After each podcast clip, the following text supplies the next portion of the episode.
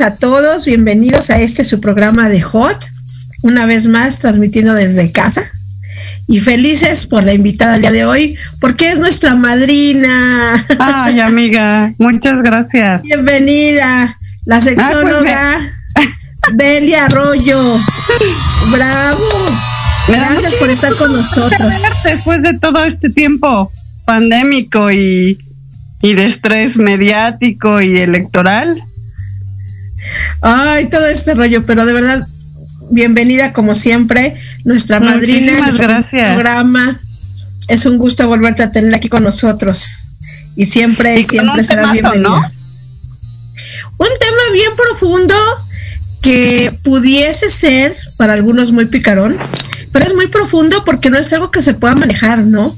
Es algo que realmente Claro. tiene muchos mitos y muchos tabús. Esta parte de el amor y el sexo a uno mismo, ¿cómo crees? A ver, cuéntame, Pues, a- ¿qué- ahorita- ¿cómo ahorita puede uno tenerse desmenuzar. amor y sexo a uno mismo? Así es. Bueno, en primer lugar, quiero referir una, una frase que me parece importante. Em, yo hoy día, hoy, hoy, ahora así como el hoy, hoy, me posiciono como feminista.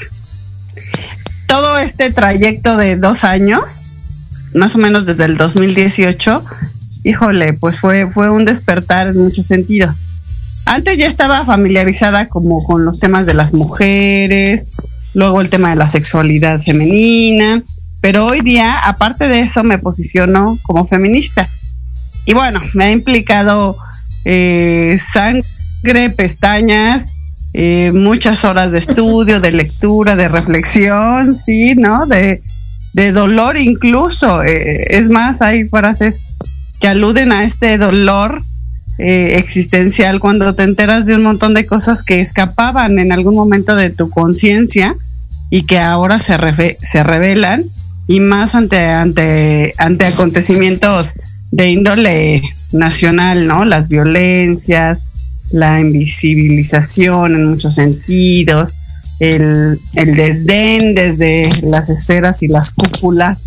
Entonces, bueno, creo que, creo que sí, revelarse como feminista sí es doloroso, pero híjole, te da una potencia que de aquí ya nadie te para. Nadie te para en tu realización personal, nadie te para en tu en tu decir no ante situaciones que, que ya son inaceptables y ya no es este ya no es esta carencia, ¿no? De muchas cosas, aunque sabemos que por estructuras pues nos faltan muchas cosas, pero ya no ya no se vive desde la carencia, porque aparte y no sé cómo lo vivas tú en tu entorno, feminista o no, esta alianza entre mujeres siempre ha existido. Siempre. O sea, ¿quién nos apoya con los hijos? ¿Quién, eh, pues, quién te escucha todas tus pe- penas y situaciones de vida? O sea, siempre ha habido esta sororidad que, bueno, tenemos que afinar muchos detalles ahí, pero siempre ha existido. Entonces, ahora este reconocimiento de cómo plantear el amor, cómo plantear el sexo a una misma, bueno, pues tiene todo que ver con, con este posicionamiento de hoy día personal y espero que, que muchas chicas se interesen y hay muchos textos para, para ahondarlo de manera como muy práctica, muy sencilla, con un lenguaje muchísimo, muy fluido, porque pues sí, digo, hay, hay, hay teoremas muy complicados de entender y, bueno, pues en eso estamos. Pero tú, tú me dices cómo empezamos. Pues, pues empezamos ya en, materia, pero a mí sí me gustaría resaltar esta parte donde tienes toda la razón. Yo creo, y es muy humilde opinión, que efectivamente todo rueda alrededor de la mujer. Digo, no quiero hacer a un lado al hombre, definitivamente no, porque son muy buenos compañeros, son muy buenos complementos, pero para bien o para mal, una mujer es la que educa.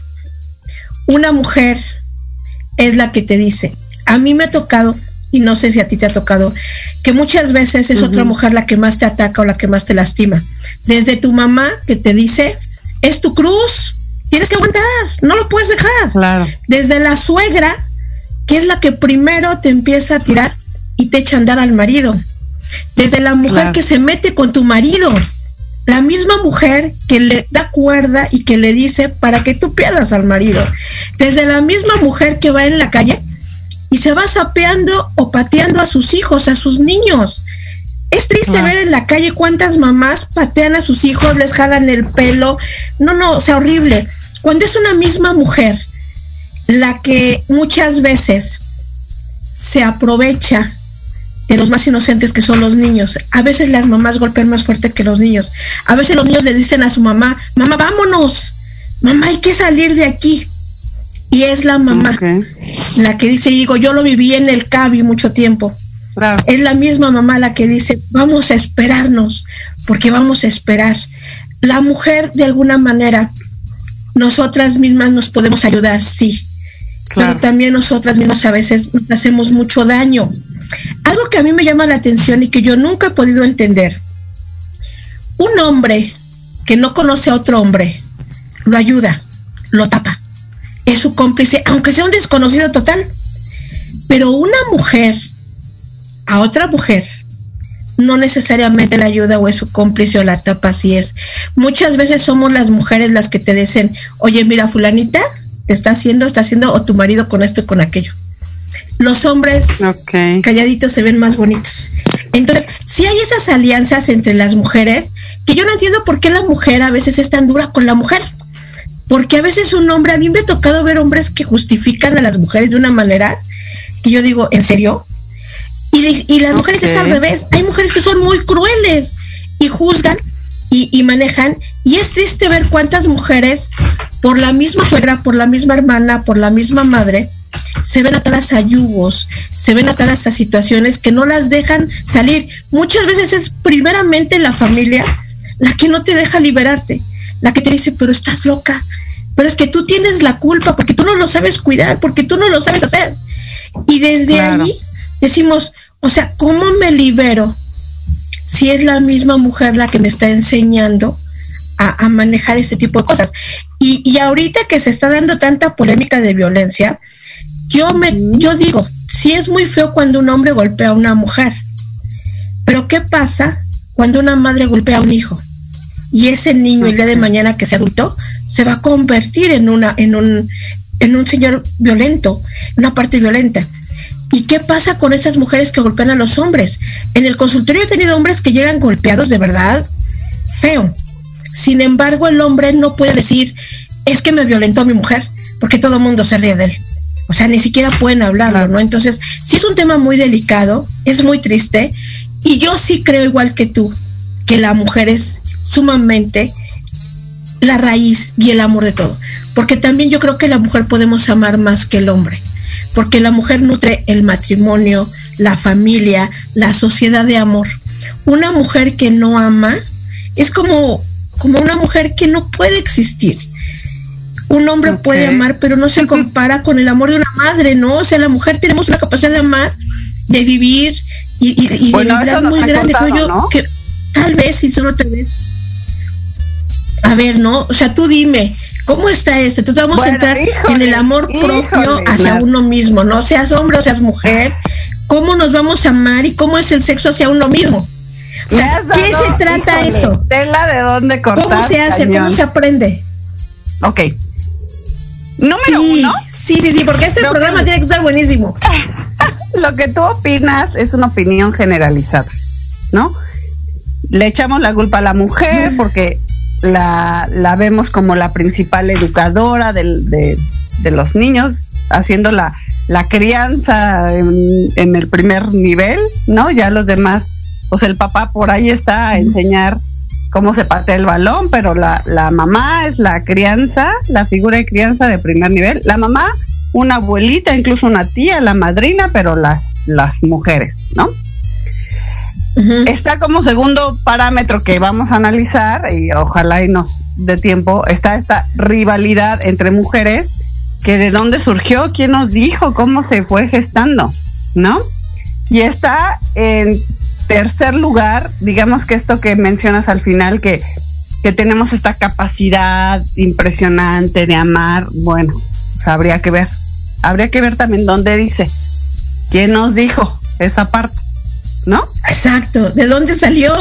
de dónde salió y por qué efectivamente pues las mujeres eh, somos vistas y revictimizadas en este, en este sistema que, que voy a mencionar que es patriarcal, donde los valores masculinos, el hombre en sí, vale, eh, vale y, y se ha naturalizado su valía sin que se cuestione y las mujeres hemos tenido que ir picando piedra porque somos seres seres de segundo orden.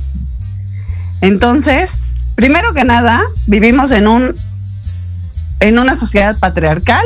Prácticamente ninguna sociedad en el mundo se escapa de, de- estos valores y de esta supremacía, que aparte, bueno, significa mucho y, y y hemos pasado por mucho desde la, digamos que desde que nos quitaron ciertos derechos que quizá en sociedades antiguas ya estaban, ya estaban establecidos, a, a alguien se le ocurrió, leyó por ahí algún texto y dijo, órale, les quitamos la educación. Y un siglo más tarde, en el siglo, ese fue un tal Solón, que fue un politólogo allá de la Grecia, en el siglo séptimo antes de Cristo. Dijo, órale, las mujeres les quitamos, eh, primero les quitamos el derecho de propiedad. En la Grecia antigua las mujeres podían heredar y podían tener bienes. Eh, hablamos de, de este sector como aristócrata, aristócrata, ¿no? Eh, tenían bienes, los podían trasladar, no había problema. Hasta que un tal Solón dijo, les prohibimos a las mujeres que tengan bienes. Posteriormente, en el siglo V, un tal Pericles, y vayan anotando ahí los nombres para que le investiguen más, dijo, ah, ok, les quitamos a las mujeres el derecho a la educación superior, en este caso la filosofía, y la filosofía es el, es el arte o la ciencia de pensar, ¿no? De reflexionar acerca de la vida y sus misterios. Entonces eso fue en el siglo V antes de, de Cristo o de nuestra era como ahora se, se usa.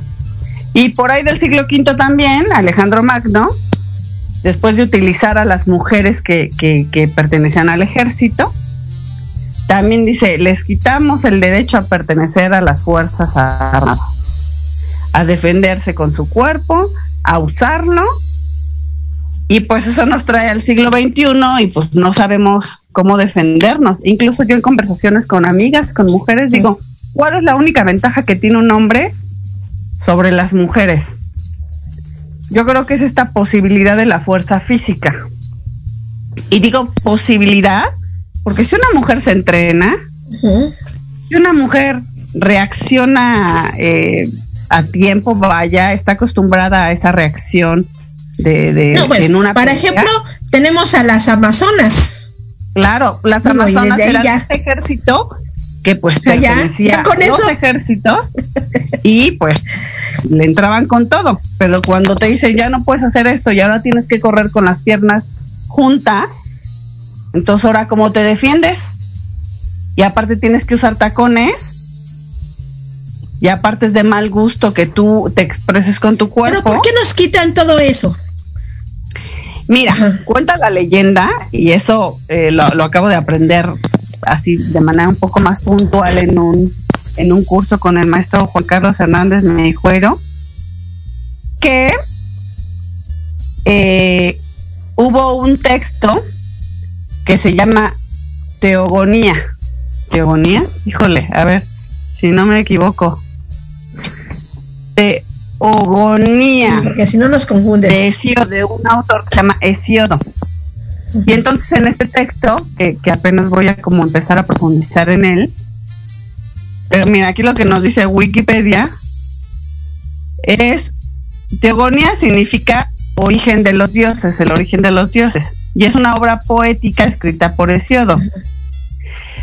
Contiene una de las más antiguas versiones del origen del cosmos y el linaje de los dioses de la mitología griega. Lo que aprendí en este curso que fue la semana pasada fue que en este curso se narra cómo Zeus venció a Gea, la diosa de la tierra. Cómo X dios venció a X diosa. Cómo X dios violó a X diosa. Entonces, en ese texto que es más o menos del siglo 8, siglo 7 antes de nuestra era, pues claro que causó una, un imaginario colectivo de que pues, las mujeres, empezando por las diosas, estaban por abajo, pues si ya todos los dioses habían ganado. Entonces, otros este, inspirados y, y, con muchísimas iniciativas al respecto dijeron, pues ahora les quitamos el derecho a la propiedad, ahora les quitamos el derecho a la, a la educación y sin propiedad o sea, sin bienes, sin lana, sin educación más que hacer sumas y restas, para ir al mercado, y sin el derecho a tu cuerpo, a usar tu cuerpo, a tener tu cuerpo, entonces tú dime, tú dime dónde vamos a llegar. Tú dime dónde hemos llegado. Y luego, por ejemplo, retomo esta parte de la rivalidad yo creo que esa viene de, de esta, ahora se habla más, ¿no? Pero de esta leyenda de que existió una mujer antes de Eva que se llamó Lilith. Y creo que ya lo hemos retomado en algunas conversaciones, ¿no? Ya lo has mencionado. Hubo una mujer antes que se llamó Lilith. Sí. Bueno, Lilith. Sí, Lilith no que es quiso una, yacer. una guerrera. No quiso yacer abajo de Adán. O sea, en la posición de misionero, Hijo, no. no quiso estar abajo. Dijo, ¿por qué tú siempre vas a estar arriba? Oí- Óigame, ¿no? Sí. Entonces, eh, se sublevó y, y, pues se rebeló contra Dios y se creó, bueno, luego sacan a Eva de la costilla y Lili se supone que era una mujer que andaba por ahí, un espíritu, y entonces empezó a cargar de leyendas y de mitos. Uno de ellos es que se robaba a los niños y se los comía, o los mataba. Y que estaba cerca de, de los de los de, eh, de las lagunas o de las aguas en los bosques. Y tú sabes que en cierto momento de la historia, pues todo lo que tuviera que ver con lo natural, con estar en el bosque, con conocer de plantas, pues era pecado y eras bruja. Entonces se fue cargando de estos simbolismos y se fue eh, pasando de, gener- de generación en generación. Ahora está otro asunto que es, ¿a quién le conviene que estemos en rivalidad las mujeres? ¿Quiénes nos gobiernan? Los hombres nos gobiernan. Al final del ¿no? día, O sea, en, en términos generales. al final del día, Mientras nosotras estamos ocupadas en quién le quitó el marido a quién. Y perdón, en las conversaciones a, a puerta cerrada en el café Las Amigas, sabemos que los, los que van y buscan, pues son ellos, encuentran. ¿no? Buscan, encuentran, y son, son ellos. Al final el que tiene el compromiso contigo, pues son ellos, ¿no? El que es tu esposo es él, no ella. A ella, y, y habría que ver qué choros les cuentan a las a las mujeres que se ponen en esta posición un poco, un poco mucho incómoda, ¿no? Para que acepten ciertas cosas, ¿no? Porque a lo mejor eh, pues van y cuentan todas sus desgracias. Y entonces retomo el otro punto. nos han dicho que las mujeres somos seres de empatía, que somos seres de profundo amor, de cuidado, de, de generosidad, ¿no? Entonces yo veo a un hombre desvalido porque la esposa lo maltrata, no le da, no le da satisfacción sexual, él no se siente a gusto. Y entonces, bueno, en mi empatía con el hombre, ¿no? Pues ya la mujer ya quedó del otro lado. En mi empatía con el hombre, entonces le digo, véngase para acá, yo, yo lo consuelo. Yo le doy todo lo que allá aquella mujer no le da. Y hoy día, esa fue una historia, o sea, esa fue una dinámica, una lógica que se usó mucho pues, en, en el siglo pasado. A lo mejor hoy ya no nos la comemos, ¿no? Pero ¿Y a quién le ha convenido? ¿Quién sabe? ¿Quién sabe? ¿Quién sabe? Pero ¿a quién le ha convenido ¿Quién sabe? que nosotros estemos ocupadas peleándonos por un, un fulano por el otro? Yo pues creo que todo tiene un beneficio oculto. Que ambas partes de alguna manera hay mujeres que se han acomodado, que, que se han acomodado y, y pues bueno, contra ellas también eh, no quiero dirigir la flecha, pero las quiero invitar a que hagan una profunda reflexión, porque cuando pierde una mujer perdemos todas. Porque en, teoría feminista, nosotras somos las idénticas. Así es, totalmente de acuerdo. Entonces, cuando pierde una, perdemos todas. Y, y eso es lo ah. que nos faltaría tal vez a las mujeres yo digo. Eso es lo que nos faltaría no solo a las mujeres, creo que al mundo entero. Pero bueno, entre las mujeres. Claro, porque al final de cuentas. Eh, unirnos, pero realmente desde, desde el amor. Y entonces ahí. Desde el amor y el respeto. puente. Y desde realmente unirnos.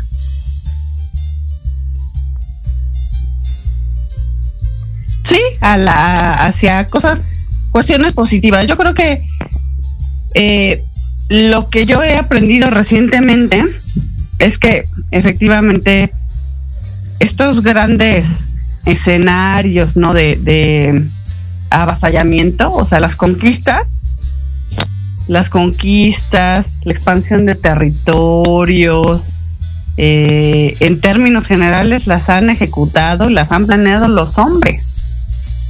Pues hay que darnos cuenta, hay que leer historia, que hay, haya habido mujeres coludidas yo, ahí. No sé. Sí. No, sí. Yo, yo no, sé hasta dónde, guerra que haya iniciado por una mujer. Que, que empiece, eh, eh, ahí, ahí yo podría diferir. Porque a lo mejor la mujer no es la que agarra el machete y va, pero muchas veces, y lo podemos ver, por ejemplo, en, en, en, en el caso de, de, historias donde a veces la mujer con comentarios o con sugerencias puede ocasionar guerras campales. Con un comentario nada más. La mujer somos muy listas, somos muy... Han, sido estrategias. Estrategias, pero a veces las mujeres... Estas han sido estrategias que algunas mujeres, algunas mujeres en este sistema patriarcal han utilizado para... tú sabes que, por ejemplo, Cleopatra cuando vinieron a, invadir Egipto, claro que se los trató como invitados. O sea, porque, porque las conquistas, pues el, el que llega, pues llega a desmadrar. Entonces ella, inteligentemente... Con ese tema, con ese tema vamos a regresar porque vamos a nuestro primer corte. Porque sí es bien importante ver toda esta parte de la administración, porque al final todos somos responsables y como bien lo dijiste, todos somos un todo. Y el, y el que pierde uno, perdemos todos. No pierde nada más uno. y en una guerra nadie gana. Todos perdemos. No, o todos, todos vamos de alguna manera para, para abajo.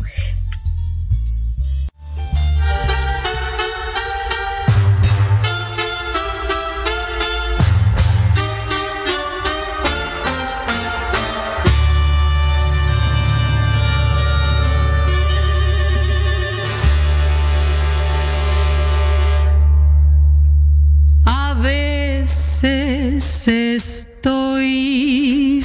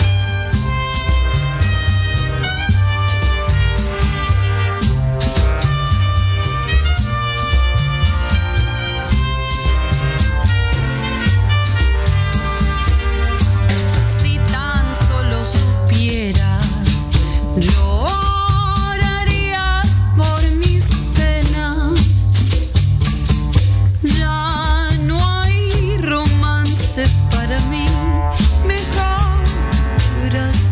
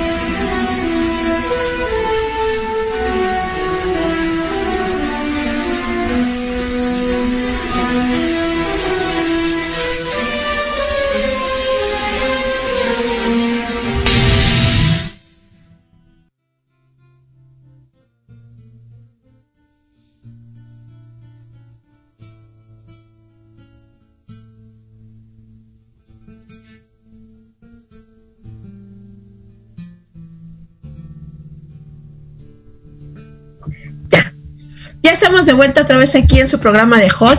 Recuerden que nos pueden escuchar eh, y seguir por Facebook, también en la página web proyecto mx.com con sentido social y en Facebook también estamos en vivo.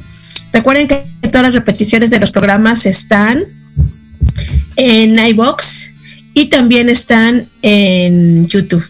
Así que los invitamos a que continúen con nosotros y nos escuchen.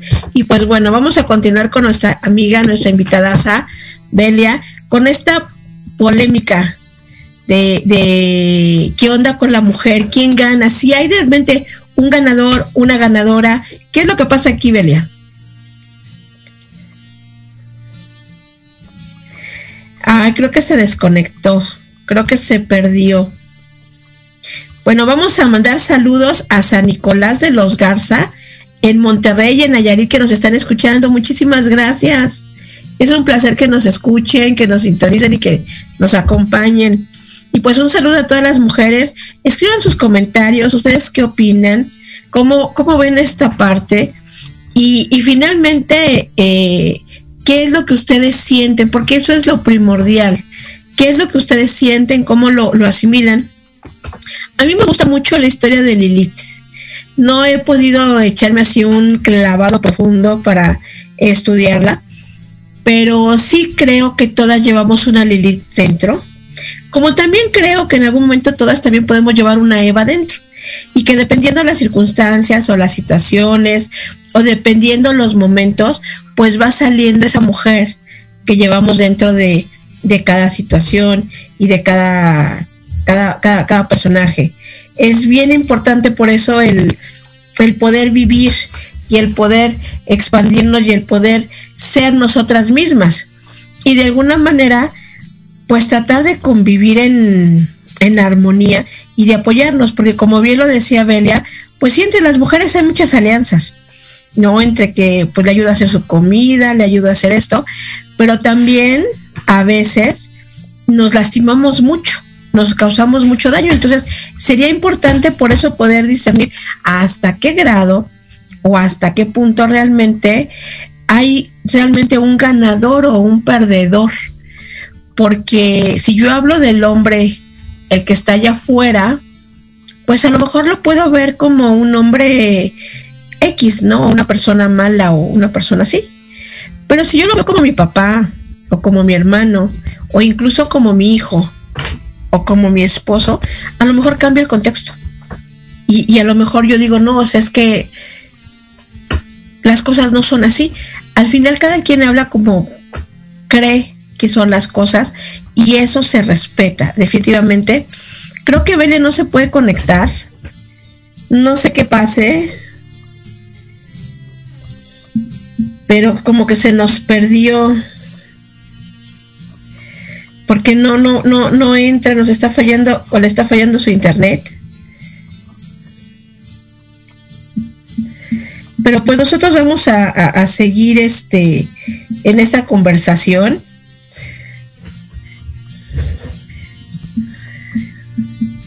Y, y sí me gustaría que escribieran, que dejaran sus comentarios de qué es lo que ustedes opinan y cómo lo viven.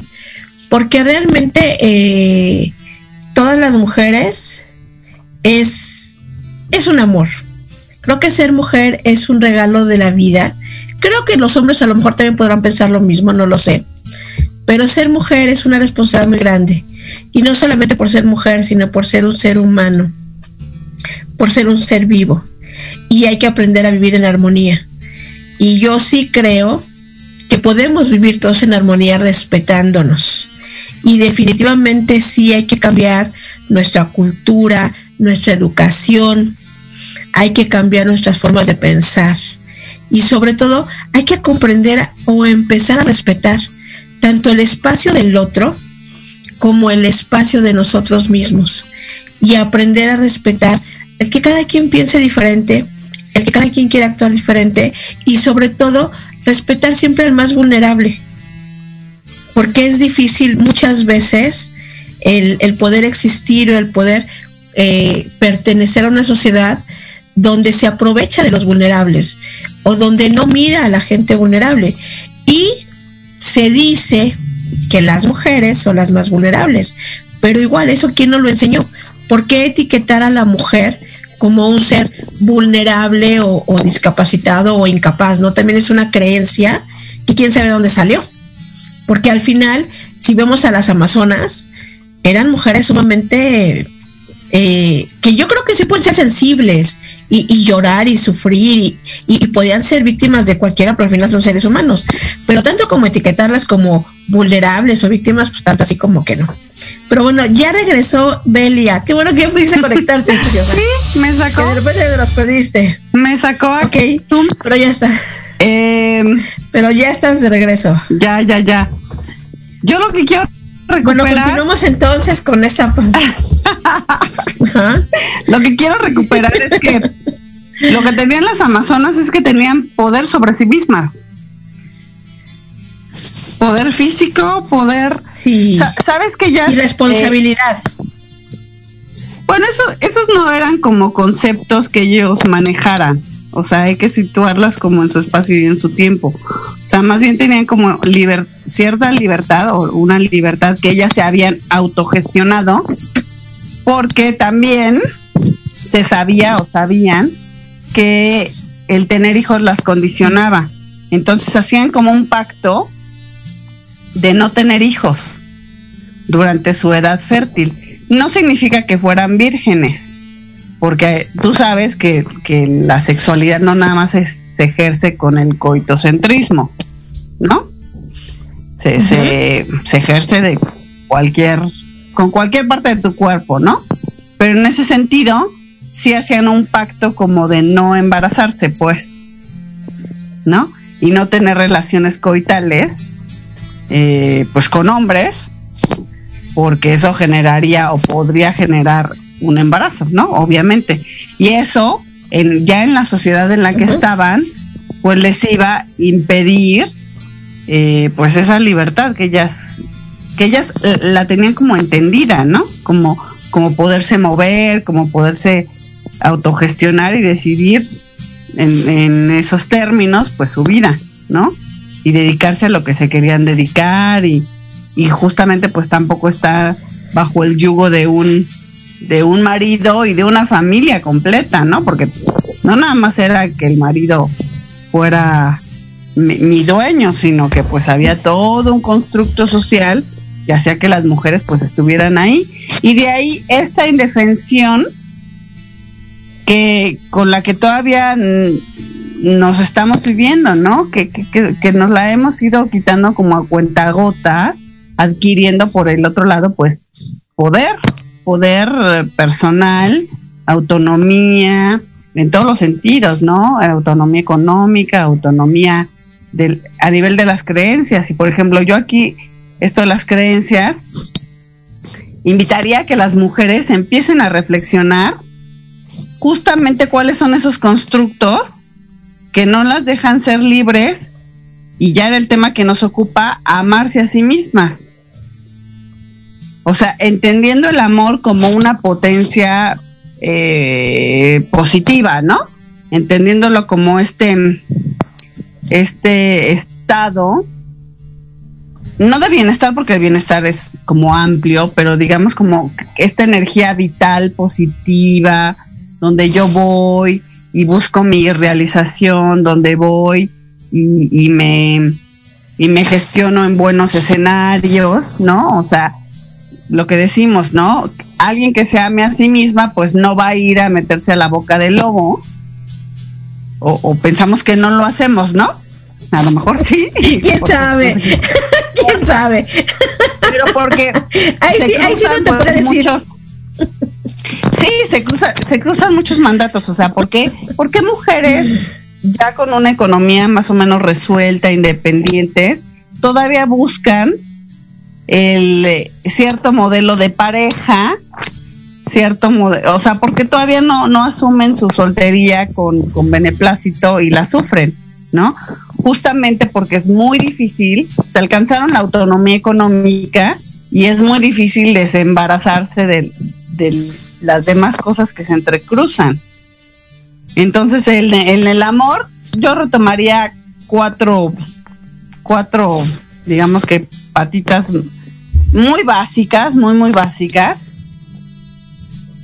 Y tiene que ver la primera con el autoconocimiento. Y el autoconocimiento, pues ahí entraría en esta parte de las creencias. Generalmente vamos en la vida, pues ahí sorteándola, a veces con, con, con un poquito más de conciencia, a veces la verdad es que nos arrastra y nos envuelve y tenemos tan poquito tiempo para nosotras que, que pocas veces nos sentamos a analizar. Y si nos sentamos a analizar, es bajo una lógica que no nos beneficia. O sea, yo me siento a analizar si soy buena mamá o mala mamá, ¿no? ¿En función de qué? ¿En fu- función de qué ¿O en parámetros? comparación a quién? ¿En comparación con quién? ¿Con otra mujer que vive en otro contexto? O sea, esos, esas lógicas no nos ayudan. Ni nos benefician ni nos aportan. Entonces, ¿en función de qué yo me siento a analizar? Yo, yo la verdad es que hoy día como feminista y, en proceso, porque esto es amplio, o sea, en, muchos niveles, eh, bueno, no, nunca he hecho esas reflexiones de si hago bien o hago mal, o sea, no sé, esa parte por personalidad no me toca mucho. Pero si estoy en un, en un sistema donde, donde la maternidad es muy cansada, sobre todo si la ejerces de manera unilateral. Casada o no casada, ¿no? Es muy cansada, tiene muchos requerimientos y, y tiene pocos beneficios y muchísimos costos, ¿no? Entonces, me siento a reflexionar, pero en función de qué, qué, cuál es la lógica. Entonces, ¿qué creencias son las que me cruzan? O sea, eso, eso es un examen personal. Todas las mujeres tendremos hoy día que sentarnos a ver cuáles son las creencias que me cruzan. Desde las muy, muy personales, de me gusta el morado y no me gusta el verde, o me gusta el sushi y no me gustan las hamburguesas. O sea, eso solo es tu problema, ¿no? Pero, o sea, ¿cuáles? Y, y, e irla subiendo de nivel, ¿no?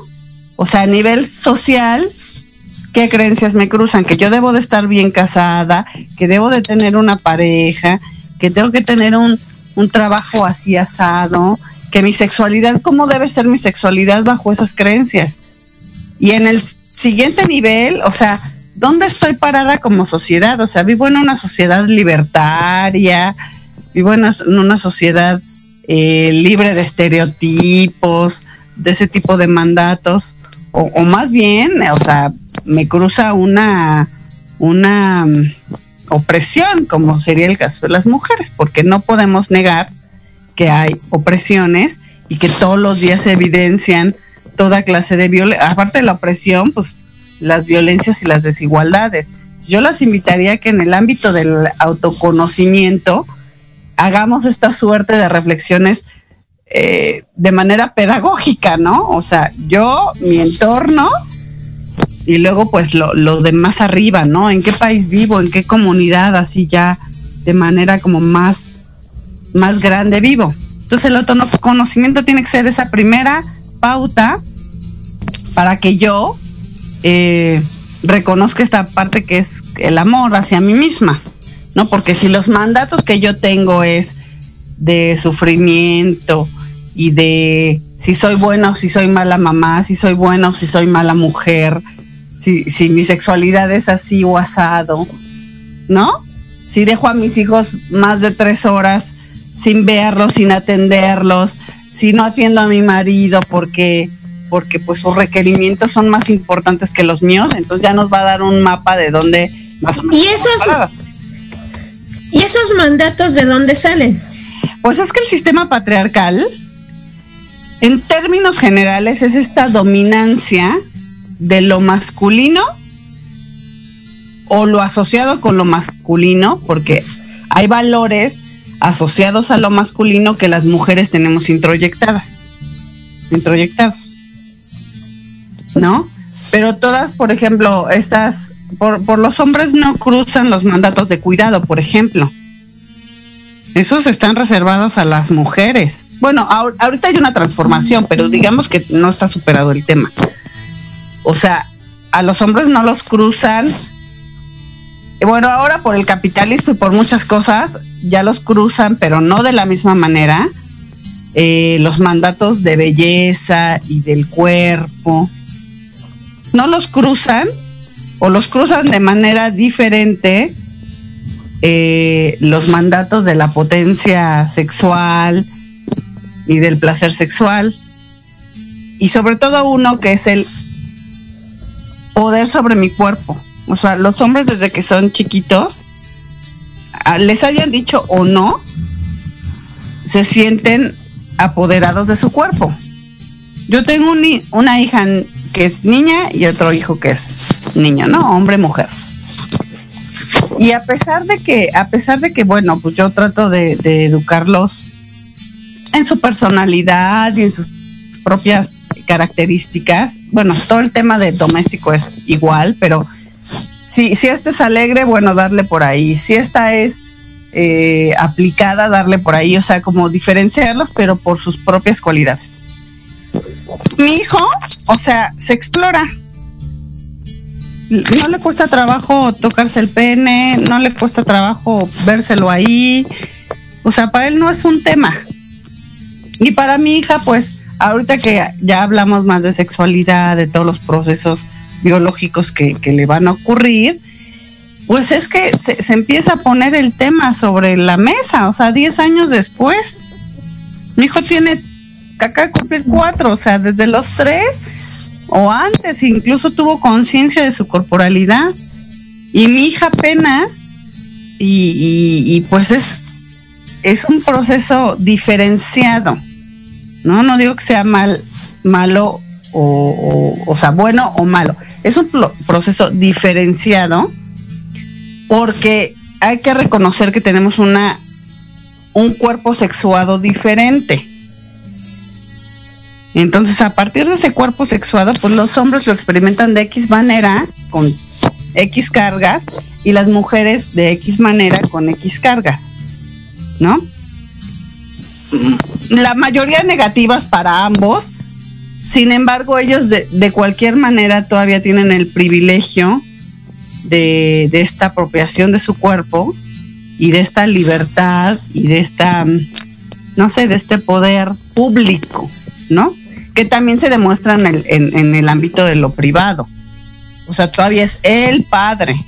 Ya hay quienes se asumen como los jefes de familia. O sea, hay que regresarnos al lenguaje y cómo hablamos. Ahora ya dicen jefas de familia. Pero la verdad es que estamos bastante problemadas con el tema del dinero, con el tema del cuidado, a quién le dejas a tus hijos, a quién no. Entonces, como primer parámetro del, del amor, sí creo que es importante saber dónde estoy situada, ¿no? El autoconocimiento en esos niveles, ¿no? Hacer como un poco pedagógico este tema de vamos por escalerita. Y luego, cuando ya me reconocí en dónde estoy, bueno, voy a ver mis características únicas, que sería la responsa la- el respeto. Yo tengo cara- características únicas eh, porque soy de tal manera, vivo de tal manera, tengo tanta tanta educación, tengo tantos hijos, vivo en una casa propia, eh, con toda esta carnita que me da el autoconocimiento puedo decir, bueno, a ver, dentro de todo esto, pues yo conservo una calidad de ser única y eso se contrapone al sistema, ¿no? Porque el sistema nos ha dicho que somos idénticas. Nos ha dicho, nos, nos ha dicho que una mujer es como todas.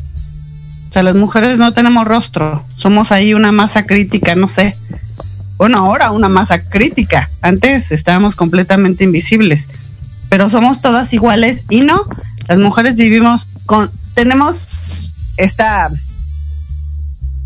pues este lazo que nos une como mujeres, que, que pasamos por el mismo, eh, las mismas opresiones como mujeres, pero tú eres tú, yo soy yo, yo tengo estas características y, estos deseos y, tú otros y así cada mujer y, y- lo puedes reconocer en una mesa con amigas, ¿no? O sea, cada quien trae su rollo y, hay que reconocer esa cualidad de ser únicas. Porque entonces eso nos da identidad, una identidad personal y un, y un, y un ser y estar. Esta cualidad de soy única. O sea, tenemos un nombre que es único y yo recomiendo ahí que en las familias pues no vayamos repitiendo nombres, ¿no? O sea, para que tú seas un ser único. Por las cargas familiares y los mandatos. Hay, hay, hay otra, Las otro tipo de lealtades. teorías, ¿no? Las lealtades emocionales, sociales. ¿no? Entonces, bueno, yo recomendaría que a partir de hoy tú le pongas a tu hijo un nombre único en la familia, que bueno, eso no exenta de que se repita, ¿no? Con el primo tercero, pero que no estés pensando en repetirle el nombre de la abuelita o el abuelito, que aparte este murió en una tragedia, o sea, hay que limpiar un poco también eh, ese tipo de creencias y entonces para reconocernos como únicos, sobre todo las mujeres que de verdad no, no nos han puesto ahí como una más las mujeres, ¿no? Digo, sí somos las mujeres, pero desde un posicionamiento eh, personal que, que después es colectivo y, y político, ¿no? Y luego pasaríamos al tema de la responsabilidad. O sea, cuando yo, cuando yo ya me conozco en términos generales, ¿no? Porque nunca dejamos de explorar esa parte. ya me conozco, ya me reconozco como un ser único con ciertas características, que estoy plantado en tal escenario, bueno, entonces ahora, ¿cómo me hago cargo de mis deseos? ¿Cómo me hago cargo de mis deseos en todo sentido? O sea, Claro. mis deseos profesionales, mis deseos de proyecto de vida, en tal o cual sentido, mis deseos sexuales, ¿no? Ahorita tenemos, a lo mejor todavía no tan pulido el tema de, de, de, de puedo decidir estar en pareja, no estar en pareja, estar con tres personas a la vez. O sea, no lo tenemos tan pulido, pero ya existe como posibilidad, ¿no? Entonces ahí asumir también como pa- parámetro así como existencial que por cada decisión que yo tomo hay efectos y hay consecuencias y entonces eh, Pero, por ejemplo- aparte dime Eso lo viven bien los, los poliamorosos, ¿no?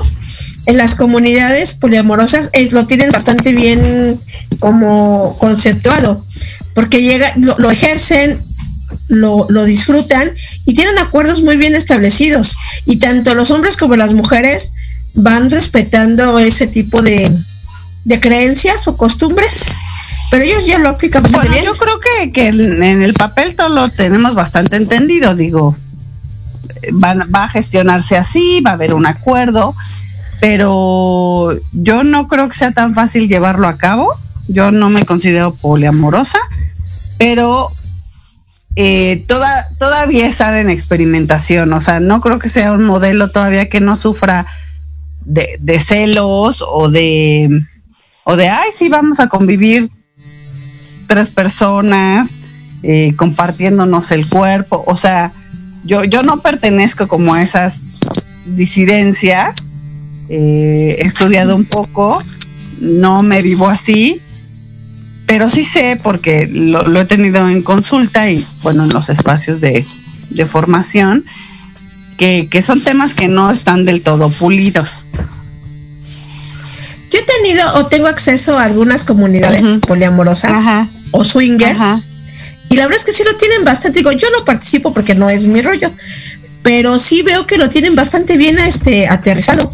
Y digo, en ocasiones hasta, digo, en una forma de chiste o, o si tú quieres intentar, digo, híjole, yo cómo no lo puedo hacer, porque realmente tengo un- unos conocidos, ellas son tres mujeres Ajá. y él es un hombre. Y lo llevan perfectamente muy bien. Y nadie se pelea con nadie. Se, cada, de hecho, me da risa a mí cuando las conocí. Porque hasta se, se reparten quién lava, quién, tu- que- quién cocina, tú lo vas a hacer esto, ahora yo cocino aquello, ahora yo, ahora tú te haces cargo de los chamacos, ahora, o sea, y llevan una muy buena este forma de vida. Y, y digo, cuando yo Dinámica. conocí, yo les decía, yo les decía, y pueden hacerlo, y, y, y, y lo tienes aquí al lado de la casa de al lado y, y qué onda, ¿no? Y sí, o sea, viven muy bien, entonces es la misma dinámica, muy similar, no es la misma con los swingers, cuando intercambian parejas que lo tienen muy bien también, así como muy bien este aterrizado, y digo, las personas que realmente lo ejercen y lo creen y lo viven, sí les Entra- funciona. Y lo pueden manejar Entra en el bien. Y yo no sé desde qué años lo, lo, lo estén ejerciendo. No, pero Claro. sí les Yo creo funciona. que entra en el espacio de la responsabilidad, como decíamos. O sea, cuando yo voy y me voy a meter a algo, pues, seguramente esta gente está muchísimo más informada que los heterosexuales. Muchísimo más. Porque los heterosexuales, hombres o mujeres, nada más van y siguen ciertas pautas que no se cuestionan.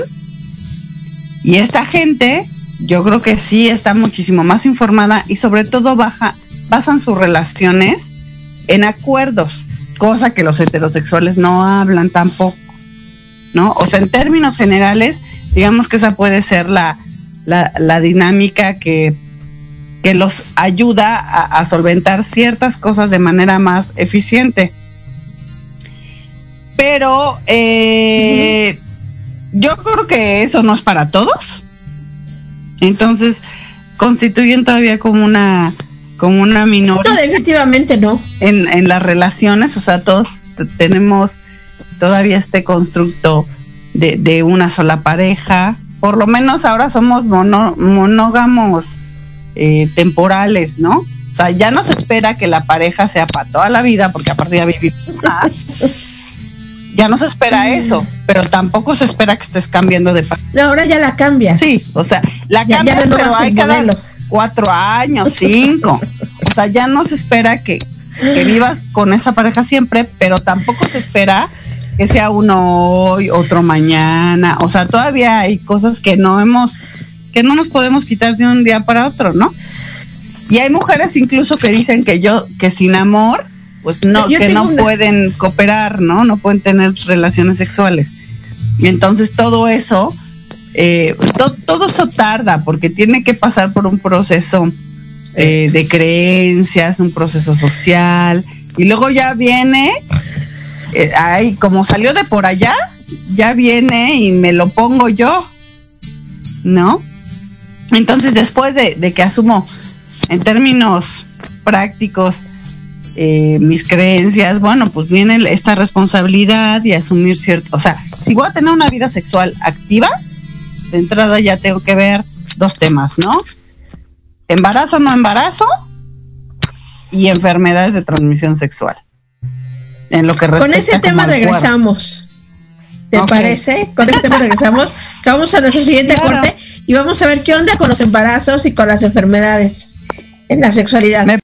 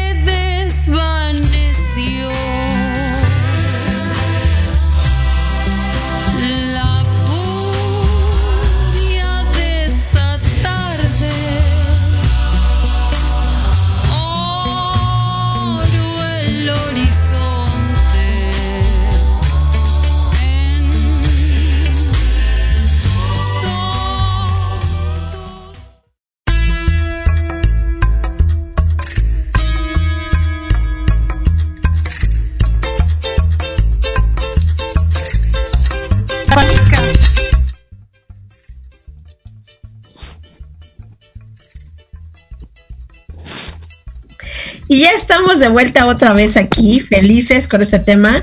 Y nos escuchan de Xiotepec de Juárez. Un beso y un abrazo. Gracias por escucharnos. Y pues bueno, vamos a continuar con esta, esta parte que estamos hablando de las enfermedades y del embarazo. Porque sí, Claro. al final es tu cuerpo, definitivamente sí. Pero ¿qué pasa cuando son embarazos no deseados o enfermedades que tampoco son deseadas? Claro, pues cuando tenemos que, mm, que empezar, si no es que, si no lo hemos empezado hoy día, ya con tanto que se habla, hacernos cargo de nuestro ser sexual, que ese era el tema que, que platicamos cuando preparamos este, este, esta conversación. ¿Qué hacer con este ser sexual? Entonces, parte de eso está esta suerte de autoconocimiento, esta suerte de, mm, de respeto, responsabilidad, que no nada más que queda en, el, en la cuestión del cuerpo. Digo, obviamente es nuestro vehículo para ejercernos como seres sexuados y sexuales, sobre todo si lo enfocamos al tema de lo, de lo erótico, pero esta, este ser también tiene una vinculación afectiva o también establece vínculos afectivos. Y, de eso pues hay muchísimo material para explorar cómo, cómo son estos vínculos o qué tipo de vínculos queremos establecer o cuáles todavía podemos decir cuáles nos han tocado, ¿no? ¿Qué vínculos nos han tocado?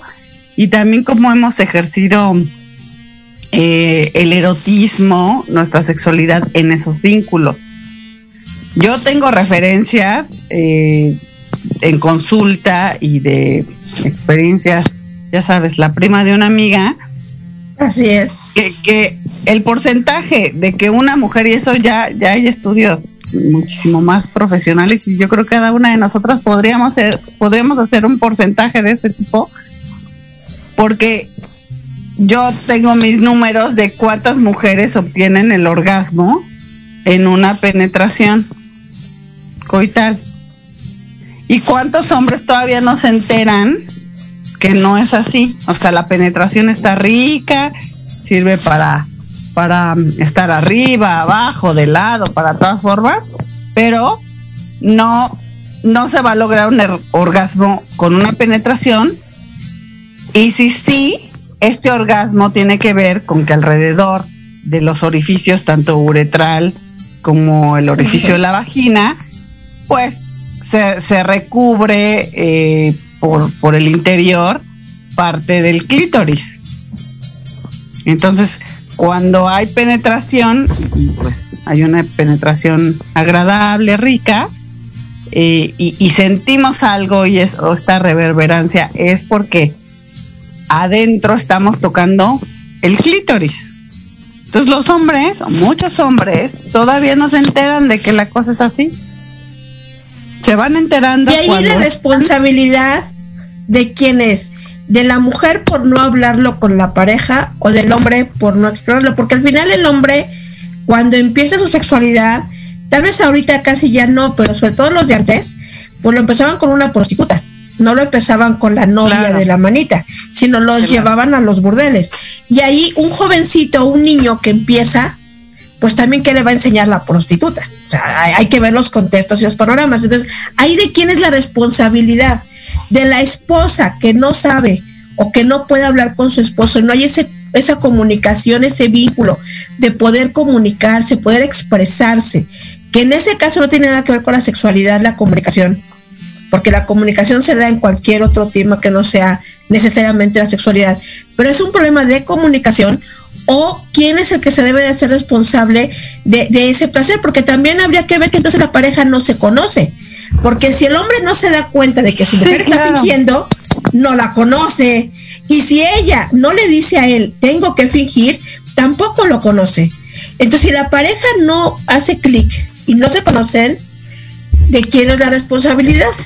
No, yo creo que ahí la responsabilidad es que hay una falta de educación integral de la sexualidad desde, desde lo macro, ¿no? Que es el Estado, quien no ha permitido que desde edades tempranas se propine a los, al- a los niños el conocimiento de su cuerpo, de sus derechos, de, bueno, obviamente la sexualidad está diferenciada por edades, ¿no? O sea, no es lo mismo lo que le vas a dar de información y de herramientas a un niño de tres años que alguien que, Que uno de tiene 15. 12, 13, 15, ¿no? Entonces, bueno, desde el Estado no se ha permitido que esa información baje. Y por otro lado, pues nos han dicho que esto sucede de manera natural, que tú vas, te emparejas, tienes relaciones y, y el orgasmo sobreviene.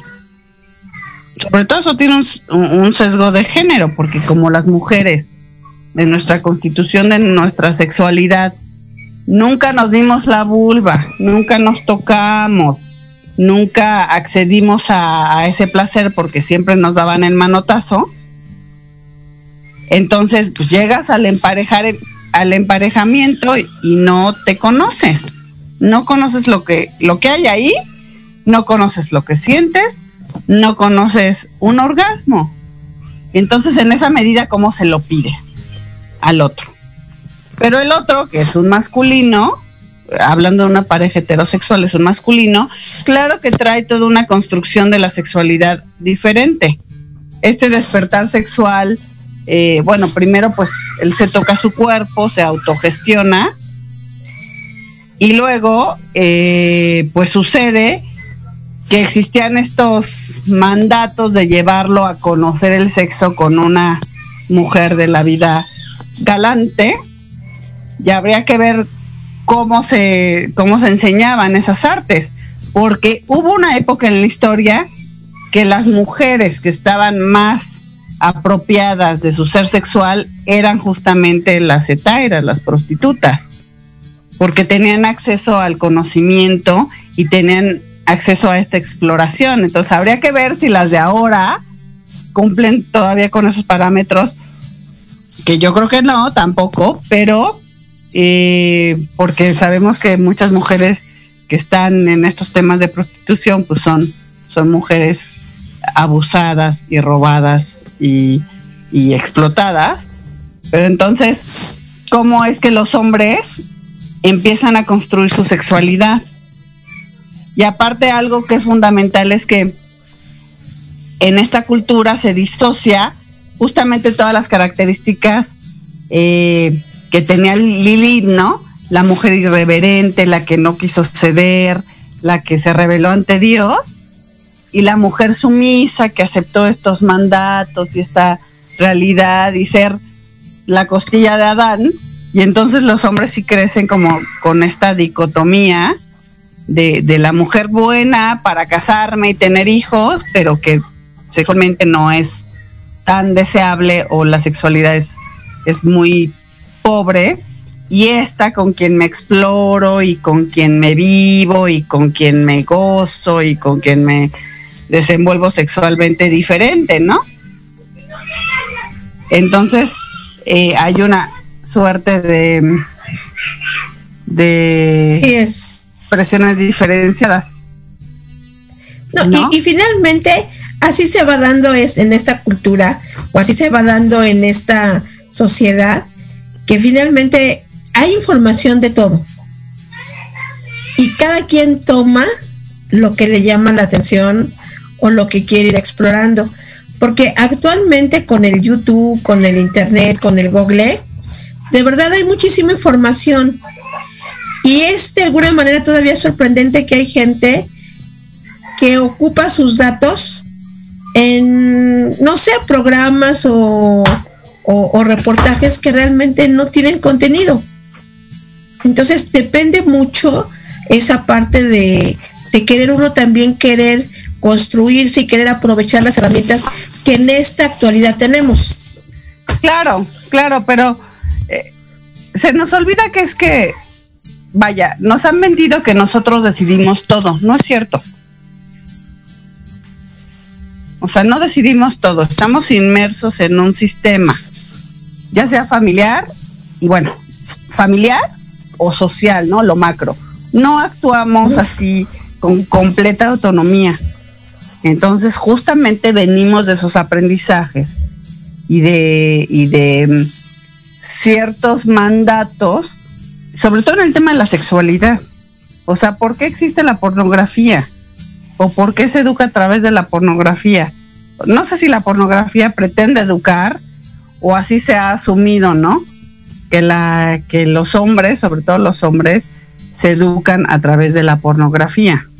O sea, es y aparte se ha dicho que es la necesidad de los hombres, eh, pues ver todo esto sexualmente explícito, ¿no? Hay que preguntarle a los hombres. Ahorita están haciendo trabajos con masculinidades en los que no, no voy a ahondar, pero ellos tienen que cuestionar cómo han construido el ejercicio de su sexualidad y su sexualidad y su corporalidad a través de esos constructos. Pero ¿qué nos ha pasado a las mujeres? ¿No?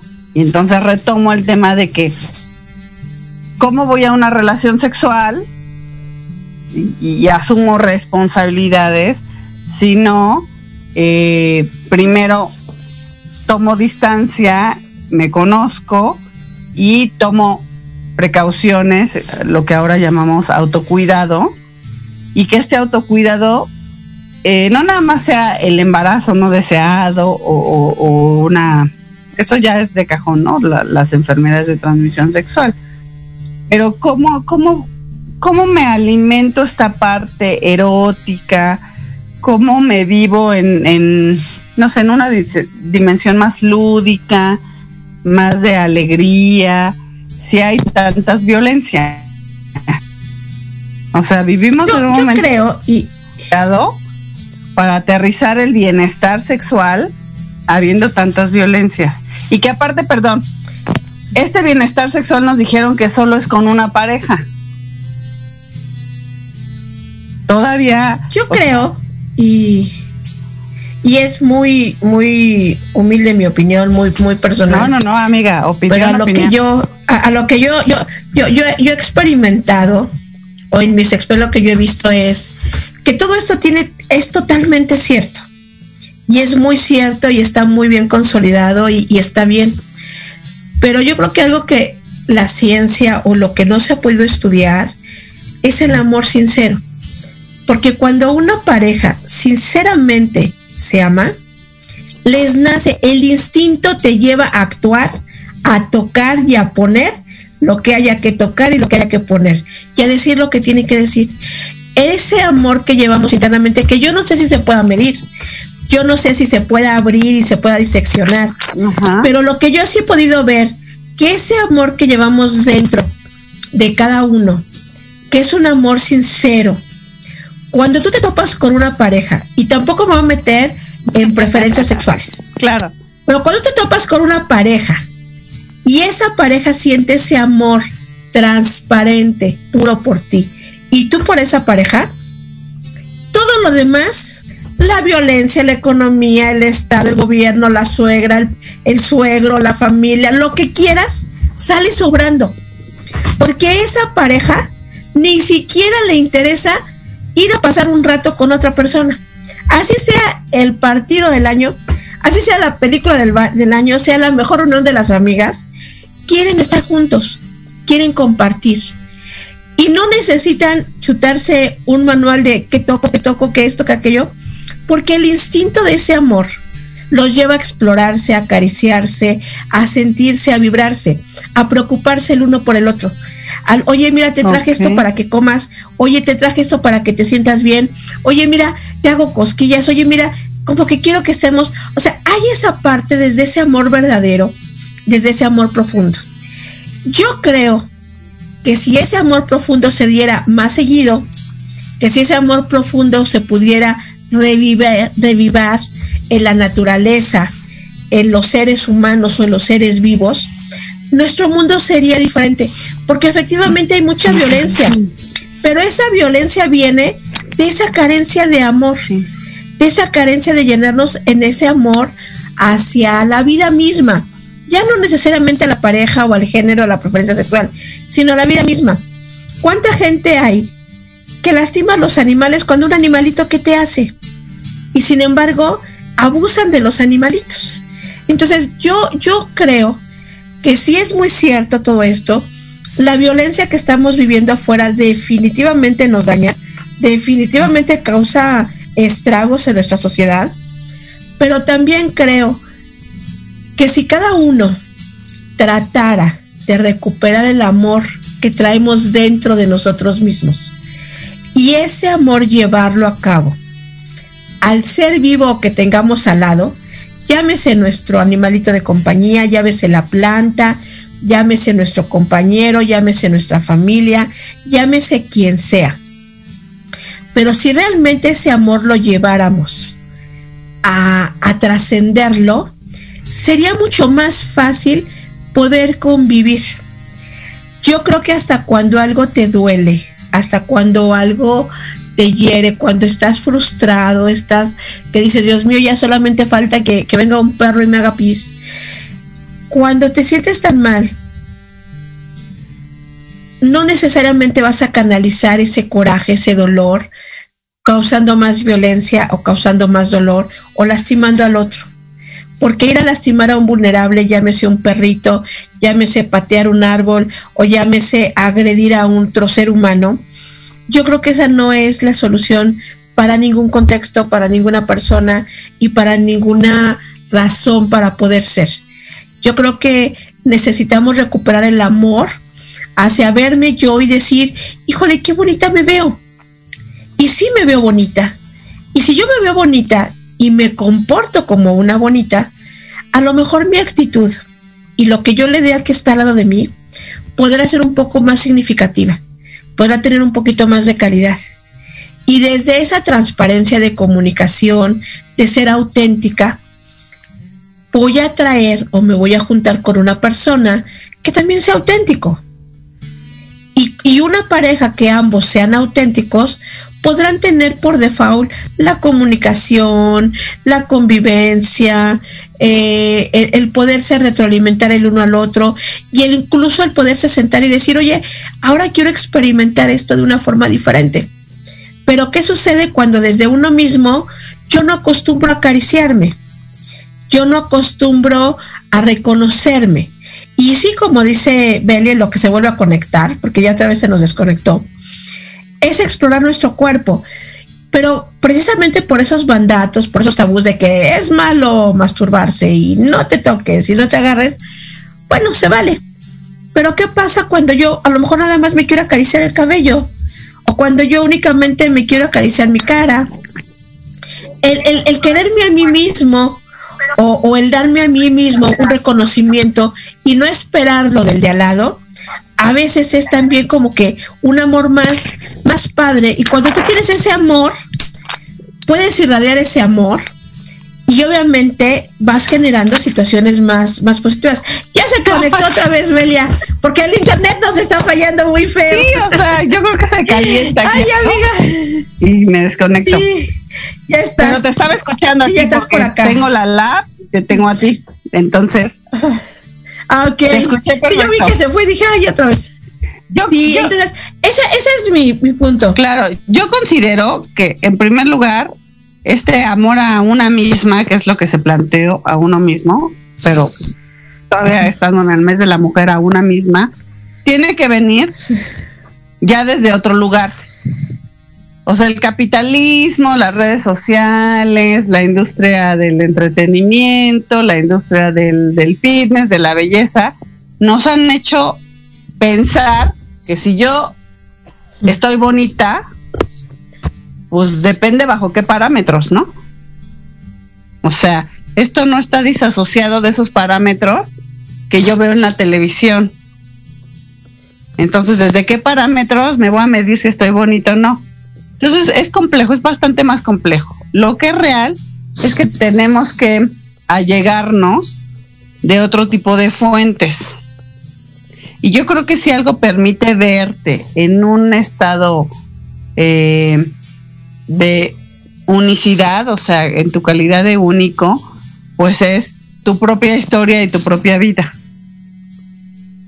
Así es. Y si sí, sí, sí ciertamente hay elementos que trabajar, que mm, consolidar, que mm, pulir, bueno, pues a llegarnos de todos los recursos eh, emocionales, psicológicos, incluso físicos, ¿no? O sea, si tu salud está bien, eh, se está viendo mermada por, por un sobrepeso excesivo, bueno, pues hay que atenderlo. Si tú no te estás gustando por, por, porque este pelo ya no te gusta, bueno, pues ahora sí que rápate, el mundo está lleno de posibilidades, ¿no? Pero ¿sabes qué nos limitan? Pues estos cánones que vienen del exterior, de la tele, del capitalismo, de las tendencias, ¿no? De ahora somos esclavos de las tendencias, ¿no? Que está Sí. de moda y si no estás en el TikTok ahí haciendo barbaridad y media, pues no estás en tendencia. Entonces también eh, sí los sí los y las invitaré a hacer un posicionamiento ético, personal, colectivo a- acerca de, de lo que estamos consumiendo, lo que estamos viendo y lo que queremos para nuestra vida. Entonces las Así mujeres es. hoy más que nunca con esa esa tanta información que hay sobre el cuerpo, sobre que el clítoris existe, sobre la masturbación, bueno, ya ya lo hiciste, o sea, ya te viste la vulva, cada cada cuando te masturbas, te masturba, tienes o bueno, te masturbas y tienes orgasmos. Aparte la masturbación te autoerotizas porque bueno, el erotismo es un aspecto como amplio, ¿no? O sea, todo, el- todo el mundo de los placeres, del bienestar, de las sensaciones. Y el orgasmo, pues, viene de tocarse el clítoris, de estimulárselo. En la medida en la que a ti te guste, a ti te, a ti te produzca, de estimularse el clítoris. Y de saber Claro. dónde está. Y de que sí, no porque te dé. hay quien no sabe ni dónde está. Claro, y de que no te den cosa a tus fluidos y de que y de que te des ese permiso eh, personal de, de desnudarte, de, verte. O sea, ¿cómo, ¿cómo nos encanta ver al otro paseándose enfrente de nosotros desnudo, colgándole todo? Y no nos encanta vernos desnudas, colgándonos todo. No, porque perdón, no todo siempre está en su lugar y no queremos que esté en su lugar.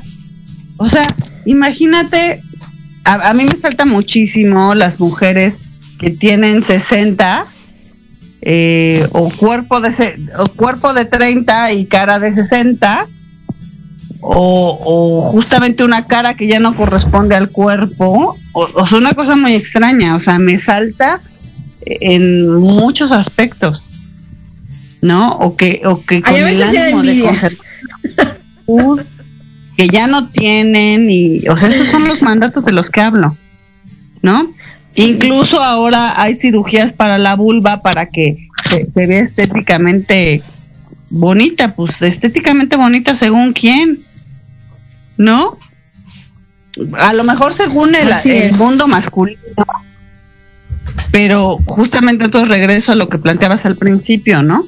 Ya somos nuestras propias victimarias, pero no lo hacemos porque queremos. O sea, eso qu- quiero que quede bien claro. O sea, claro que no queremos estar ahí con el látigo. Simplemente hay mucho afuera, mucho, mucho. O sea, muchísima construcción social, mandatos, violencias, que entonces nos perdemos. Yo creo que si, si algún, en algún momento existe ese momento para despertar, creo que es hoy.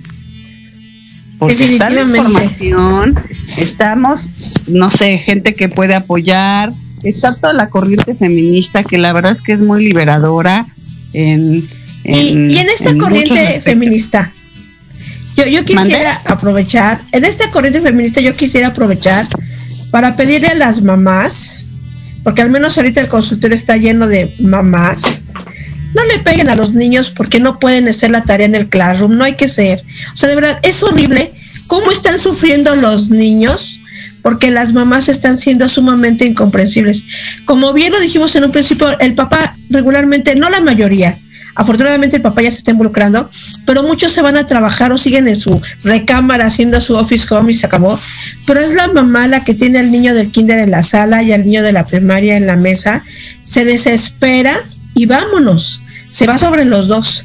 Entonces, que- eh, hay que tratar de tener desconfianza y de decir que la mujer también recuerde que esos niños también requieren a una mamá paciente, a una mamá amorosa. Pero, y entre ver. las mujeres hay que echarnos porras. Sí, amiga. Hay que echarnos porras. Pero justamente es muy, muy revelador lo que dices, porque, a ver, a las mamás. Pero antes de mamás somos mujeres. Y se tiene que Sí, reconocer que estamos sí. sobrecargadas. Que este tipo de, o sea, la pandemia nos vino a, bueno, vino a evidenciar lo que ya sabíamos que ocurría. Y allá hay números, ¿eh? No, no es algo que no esté yo diciendo de la No, nada. es, es definitivamente, pero volvemos al punto, ¿por qué vulnerar al más débil? Y está, O sea, está el ver. tema de que el, el- o sea, ahí sí hay que responsabilizar a, a la manera en la que los gobiernos asumieron esta parte. Mira, para mí hubiera sido mejor que no tuvieran escuela un año, que nadie se va a morir por no tener escuela y, y pasársela cotorreando, a, a- lo que ha sentado en estrés. ¿Cu- ¿Cuánta gente pierde un año de escuela de, de gusto? Y ahorita que pues estamos en un momento bastante más complicado, o sea, no asumir pues esa parte de que pues sí va a perder un año, punto, se acabó. Y entonces meter por otro lado actividades lúdicas que nos descargaran a todos. La verdad es que eso es un tema como bien complejo. Y lo que Son muy decir, complejos, totalmente. Pero yo lo que El voy uso es, del poder. por favor, El uso del poder lo aprendimos del patriarcado. O sea, es la única medida actual que existe las, las feministas o Bueno, mejor otro yo te voy de- a decir otro que tipo de corrientes. en mi caso muy en mi caso muy particular yo lo aprendí de las chanclas y no fueron del patriarcado. Por eso, en mi el caso patriarcado es un sistema, era el chanclazo. El patriarcado es un sistema que hemos consumido todos, hombres y mujeres. sí y todavía no nos desembarazamos de, de todo lo que nos impuso. O sea, todavía estamos así de nueve meses. O sea, no hay momento en el que ese parto, bueno, ese, ese embarazo ya se convierte en parto y entonces se descomponga en otras cosas.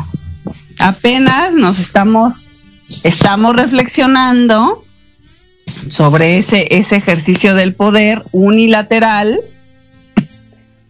de- del, del adultocentrismo hacia lo- las infancias, ¿no?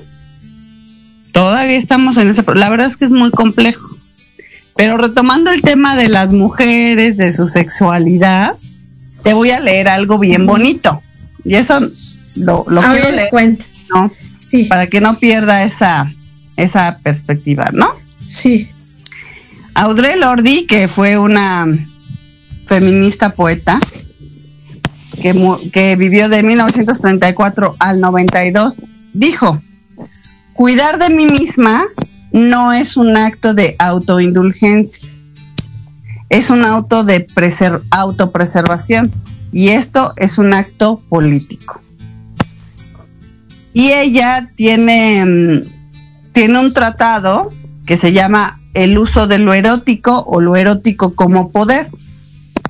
Y habla de que nosotros tenemos que hacer del eros pues nuestra experiencia de vida. Y el eros es el divertimento, el- la armonía, lo lúdico, lo, lo que nos hace feliz, lo que despierta nuestros placeres, ¿no? Entonces la, se despierta nuestra creatividad. O sea, tenemos que, en esta revisión de creencias, entonces, ¿cuánto, ¿cuánto de estas creencias son imposiciones y son mandatos que aparte nos dejan eh, exhaustas, pero que sabes que hemos asumido como de mujer buena o no sé, con otro tipo de adjetivos. Yo todavía escucho mujeres que antes de tomarse una taza de café ya están trapeando, ya están barriendo, ya están atendiendo al marido, ya están atendiendo todas esas actividades que aparte, dicho sea de paso, no tienen fin. Y lo lúdico lo dejan ya para cuando están hiper cansadas, ya es que se sientan a ver una película. A mí, es, a mí eso no me hace sentido. Respeto a todas las mujeres que se levantan a las 8 de la mañana y tienen su casa impecable. Y que eso las goza. Pero ahí habría que, ahí habría que buscar Pero- un punto medio. Habría que buscar un punto medio y entonces vivirnos más desde otros espacios, pues más lúdicos, más, más creativos. O sea, ya para cuando son las 7 de la tarde, pues ya, ya que flojera entrar a una clase de bordado o de, no sé, cualquier cosa. Porque estamos sobrecargadas. sí, sí me gustaría que especificaras qué es lo lúdico, porque también hay muchas mamás, y lo vemos en consulta, que se la pasan en el celular y los niños no comen, y los niños no hacen nada, y se la pasan en el celular y los niños se quedan abandonados. Y cuando yo, tú les dices como terapeuta, oiga, ¿qué onda con el niño? Es que yo estoy haciendo una actividad lúdica, es que tengo que ver primero por mí misma. Pues sí, pero pues Bueno. el niño necesita comer, necesita que le laven las manos, o sea, entonces habría que estimular qué es lúdico. Tú como especialista, dinos qué es lúdico.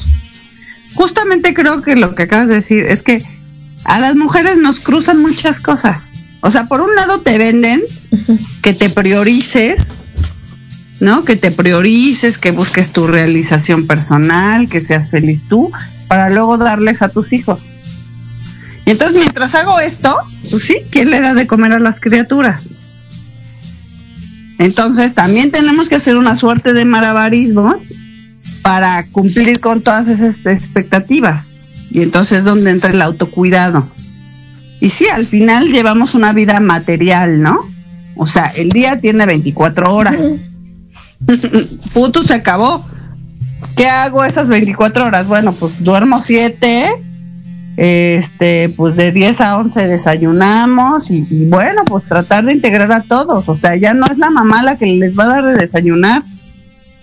Sobre todo si ya son preadolescentes y, y más grandes, ¿no? O sea, los niños chicos, de todas formas se les puede decir, a ver, tú pones la mesa, los, los tapetes, yo- es lo que yo hago con mi hijo. O sea, tú pones los tapetes y te sientas ya a esperarnos, ¿no? Porque no puede llevar los vasos de vidrio, no puede llevar los...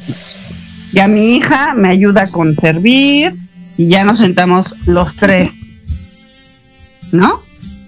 O en lo que yo caliento la sopa, mi hija calienta las tortillas y mi hija luego se queja, ciertamente, ¿no? De que, ay, ¿por qué el niño no? Bueno, pues porque el niño tiene cuatro años. Y le digo, espérate, tú lo vas a ver. Tú vas a ver que cuando tenga tu edad, ocho, nueve, diez años, ya, ya va a empezar a cooperar de otra manera, ¿no? Ahorita cuelgo la ropa, Claro. pasa las pinzas. O sea, todo en su nivel. Pero si la, si la mamá es la que hace la comida, la que sirve, la que lava los trastes, pues. Y, y, sí entiendo a todas estas mujeres que están rechazando la maternidad, no porque la maternidad, es más, ni siquiera la conocen, o sea, no podrían hablar de una experiencia personal porque no la conocen. Están rechazando la maternidad, cosa que es muy respetable, pero lo que he observado, no de todas definitivamente, pero que, que lo que no quieren asumir son todas estas cargas. Entonces eso nos Tantas da la- responsabilidades. de cortar todas las responsabilidades que aparte prácticamente son unilaterales.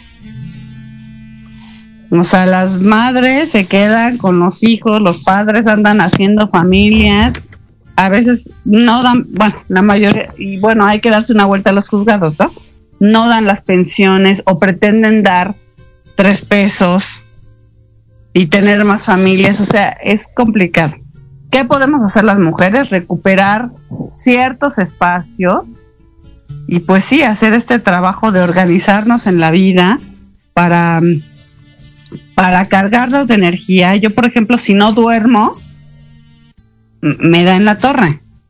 O sea, yo tengo que procurar mi descanso, porque al otro día me duele la cabeza. Y ya de masturbarme ni hablamos. O sea, si estoy agotada. ¿a qué hora me voy a masturbar? Ni ganas. ¿No? O sea, ya no tengo ganas, ya la mano no me responde, pues, ¿no? Y entonces, No, ya, ya, ya estás en, en modo oculto. claro, o sea, integrar este, este proceso sexual, ¿no? Este proceso erótico conmigo misma a mi vida. A ver, acuesto a los niños a las 10, 11 o no sé, a la hora que los acuesten. Y, y bueno, pues me doy mi media hora ahí en lo que se duerme, que ya no los voy a despertar. Y luego ya me, me dedico un tiempo a mí. O sea, y por eso se cruza con otros temas que es la autonomía, la autonomía, ¿no? En muchos sentidos. Si vives con tus papás, si, si, si duermes en la misma habitación que tus hermanos, incluso los roomies, ¿no? Ahora sufren mucho de esa parte porque pues están ahí recámara con recámara y, y, y- y creo que entre las reglas de quienes viven así, pues es, o sea, no es que no puedas llevar a tu pareja, pero pero pues hay que tener consideraciones de ruido y de cosas así Para para, el otro. para que no tras, traspasen las paredes, ¿no? Entonces, invitar a que integremos esta parte y claro que pues la ajustemos a nuestra vida, a nuestra rutina y, pues esta parte que es el eros, el divertimento, la creatividad, eh, porque sabemos, lo sabemos desde hace mucho tiempo, que tiene efectos fisiológicos y emocionales.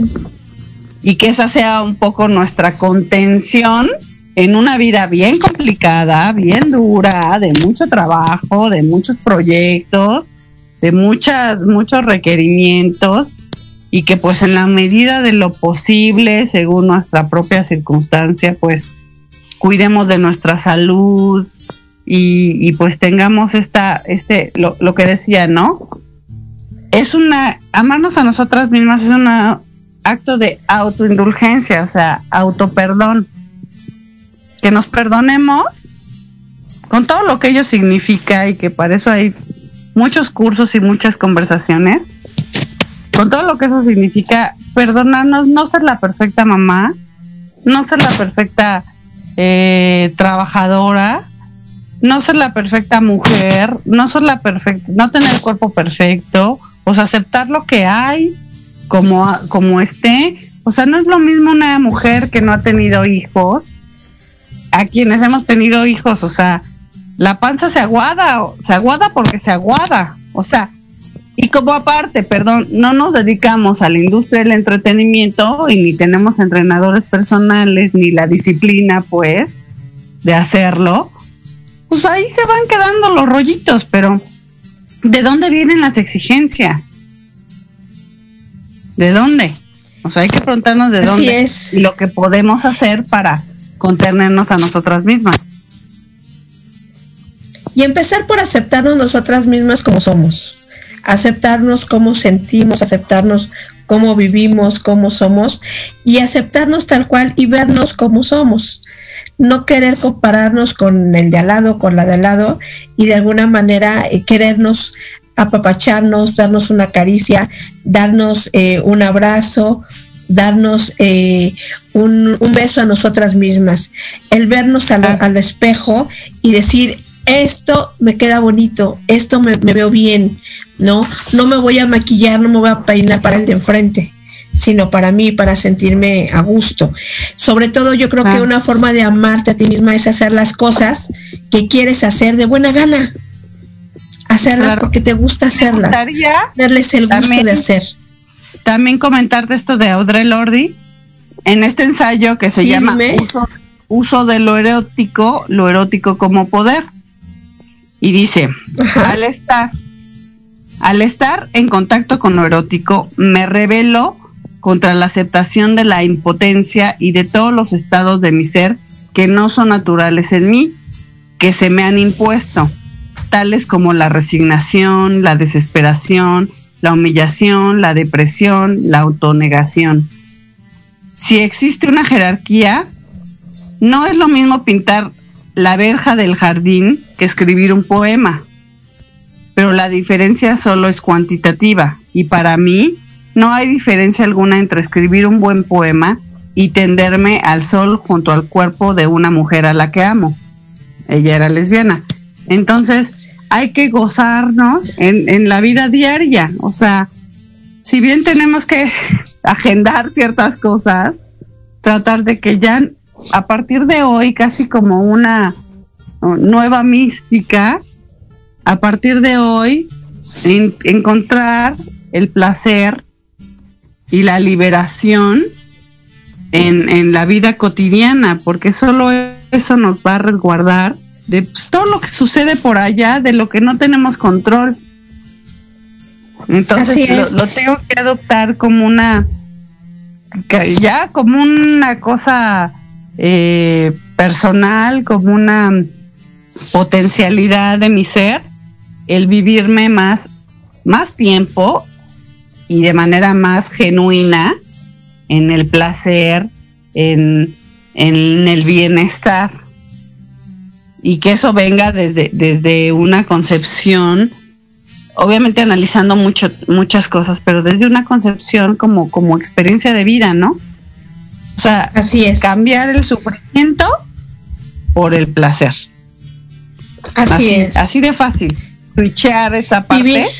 Y de ahí, bueno, todo un, un proceso de, de elaboración de, de cómo me quiero vivir, integrando, eh, pues ahí sí lo digo claramente, la masturbación y el erotismo, el conocimiento de mi cuerpo, las, sus sensaciones, sus fluidos, sus olores, sus todo, ¿no?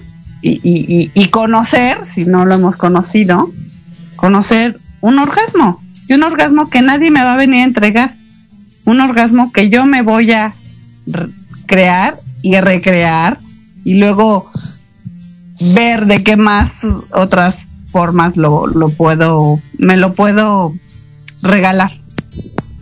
Y tomar en cuenta que el orgasmo también es un todo, ¿no? Porque es el orgasmo fisiológico que puede ser muy sabroso, muy rico, placentero, pero también tiene mucho que ver el orgasmo emocional. E- e- Esa parte de, de- de la emoción, de lo que sueñas, de lo que vives, de lo que vibras, porque muchas veces también eso es lo que truena, que si estás aquí pero estás allá, o estás allá y no estás aquí, en ocasiones No, bueno. también eso no, no resuena. Si estás así, pues el orgasmo no sobreviene. O sea, el orgasmo Exacto. lo que necesita es atención enfocada. Enfocada físicamente, o sea, la estimulación en el clítoris y que tú estés en el tiempo presente ahí. Si no estás ahí, si estás pensando en lo que te hace falta, no llega, no llega. O sea, eso sea, no, exacto. lo sabemos. Por eso hay que estar en el aquí y en el ahora. Pues todo llega a su fin y The Host también está llegando a su fin. Muchísimas gracias, Belia, por estar con Ay, nosotros. amiga, muchísimas gracias, me verte. Conclusiones. Ay, Conclusiones. más conclusiones. ¿Qué concluye? ¿Qué concluimos con esto? El amor y el sexo a uno misma, ¿cómo? En conclusión. ¿Cómo? Bueno, tomando estos aspectos, se los voy a repetir, nada más de manera enunciativa. Conocimiento, autoconocimiento, autorrespeto, autorresponsabilidad y autocuidado, incluyendo espacios de diversión, de beneplácito personal. Obviamente sabemos el malabarismo que implica darnos esos espacios, pero es una invitación a que sí lo hagan, que sí lo integren y que, y que esto lo puedan llegar a aterrizar en su ser sexual, que decía la maestra Maldana que es el erotismo es una potencia vital. O sea, sin erotismo la vida es blanco y negro. Entonces, las invito. ¿Cómo me erotismo a mí? Bueno, pues tienes un clítoris, amiga, y tienes eh, tus manitas, tus deditos, y tienes una almohada, y tienes unas sábanas, y tienes un, un cuerpo sexuado. Y entonces, no, no te van a faltar recursos para, para saber cómo, cómo ir haciendo el caminito. Ok, pues muchísimas gracias, Belia. Yo te agradezco tu participación. Un placer verte. Ay, igualmente. siempre con cosas nuevas. De verdad, un placer que estés con nosotros. Gracias. Y, y realmente llevar esto a todos nuestros eh, radio escuchas, a todo el público, que de verdad la, el, eh, el erotismo, la, autori- la eh, el autoriz- Ay, ¿Cómo se ¿Autorrealización? dice? A ver, ayúdame. Exacto, eh, el, el, el, el llevar el erotismo mutuo, eh, propio, va más allá del cuerpo sexual. No solamente somos un cuerpo, somos un alma, somos un ser de luz. Y desde el ser de luz, tanto los orgasmos como el amor, como la energía, van más allá. Te puedes eh, erotizar a ti misma simplemente con una caricia, simplemente con una sonrisa hacia ti misma. Vive contenta, vive contento. Haz las cosas con amor. Dale el espacio al otro para que el otro aprenda, para que el otro también pueda crecer. No te sumes a, a las frustraciones, no te sumes a estarte aguantando. Yo creo que el callarte, el reprimirte, es lo que más nos va llevando hasta el punto que lleguemos a explotar. Creo que al ser seres de luz, podemos brillar eternamente y podemos atraer cosas bellísimas y hermosas. Pero no puedes amar a nadie Claro. si no te amas a ti mismo. Y al final, yo creo que sí, como nuestra amiga Belia lo dice todo, el, lo dijo, es una cuestión de gobiernos, definitivamente sí, de mercadotecnia, definitivamente sí, pero más allá de ellos estamos nosotros mismos, el amor por nosotros mismos. Algo que no nos puede robar absolutamente nadie es el amor a nosotros mismos, es la esperanza y sobre todo el poder elegir lo que sí queremos vivir. Y si cada uno pone su granito de arena, si cada uno hace una pequeña diferencia en su sistema de vida, en su forma de ser, poco a poco las cosas podrán irse acomodando. Yo creo que haremos otro programa de estos, haremos muchos más temas, Muchos. porque hay muchos. mucho, mucho todavía que poder eh, es, eh, indagar, que poder platicar, que poder escarbar, porque son temas realmente muy, muy padres. Lo único que sí me gustaría dejarles a todos como, como, como pensamiento final entre las mujeres y los hombres es, somos uno. Y al menos yo, como Naz Lazán, los invito a que estemos conviviendo en paz, en armonía, porque al final somos uno. Y, y al final, si le pasa a uno, pierde el otro también. En una guerra no hay ganadores realmente. Y cuando uno ama, ama al ser vivo, no ama el género, ni ama la circunstancia, ni ama lo material, simplemente ama la vida. Y por amor a la vida, vivimos en armonía. Muchísimas gracias a todos por haber estado con nosotros. Los espero el próximo sábado, que va a ser el equinoccio. Vamos a tener un programa así todo dinámico, con rituales, cargando energía, vístanse de blanco. Vamos a recibir toda la luz del, del universo. Sigan amorosos con ustedes, sigan queriéndose, síganse amándose. Muchísimas gracias, Ava Padre, Gracias, por este amiga, programa, por este espacio. espacio y síganse erotizando. Así es. Muchísimas gracias, Jorge Escamilla, por el proyecto Radio MX. Muchísimas gracias a mis papás, porque por ellos estoy aquí. Y muchísimas gracias a todos ustedes que nos sintonizan y que participan en este su programa de HOTS. Nos vemos el próximo sábado y recuerden que todas las repeticiones las encuentran en la página web proyectoradiomx.com con sentido social, en Face, en iBox y sobre todo en YouTube. Los espero el próximo sábado otra vez en su programa de Hot. Y un beso y un abrazo, Belia. Muchísimas gracias por haber Gracias, estado con nosotros. Te quiero mucho. Un Gracias. placer también. Un abrazo. Bye bye. The Hot llegó a su fin por hoy. Nos escuchamos el próximo sábado con más sorpresas, invitados y respuestas aquí en proyectoradiomx.com. Y recuerda, te esperamos sin miedo a preguntar, porque tu elección es tu decisión.